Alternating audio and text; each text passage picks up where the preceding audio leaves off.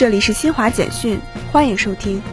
巴基斯坦东部旁遮普省十九号上午发生一起客车与拖车相撞事故，已造成二十七人死亡，超过四十人受伤。